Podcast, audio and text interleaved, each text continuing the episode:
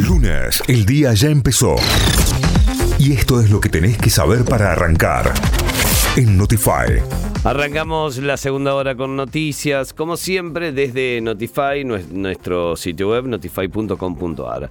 Lula venció a Bolsonaro en el balotage y será nuevamente presidente de Brasil. El exmandatario Luis Ignacio Lula da Silva conquistó su tercer mandato en Brasil al liderar el balotage con el 50,9% de los votos frente al 49,1% del actual presidente Jair Bolsonaro. El Senado comienza a debatir el presupuesto 2023 este miércoles, desde las de esta semana, comenzará en la Cámara Alta el debate por el presupuesto 2023, que fue aprobado la semana pasada en diputados y tiene como puntos centrales la previsión de un gasto global de casi 29 billones de pesos, un déficit fiscal de 1,9%, una pauta inflacionaria del 60% y destina el 70% de los recursos a rubros sociales. Arrancó el Cyber Monday, el evento de e-commerce de la Cámara Argentina de Comercio Electrónico se extenderá desde hoy y hasta el miércoles tendrá descuentos y contará con la posibilidad de financiación con tarjetas de crédito. Especialmente atención con esto, con el programa Ahora 12 y Ahora 30, en determinados productos de las más de mil marcas que participan.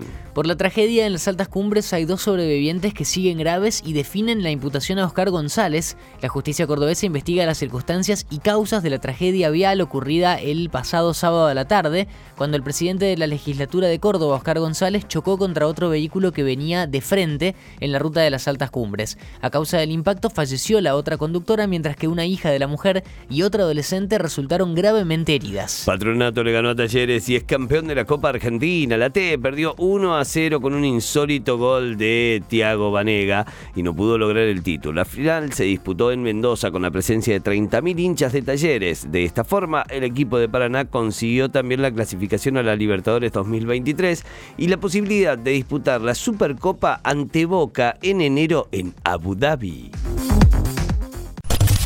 Hay que tener claro qué escuchar para tener claro qué decir.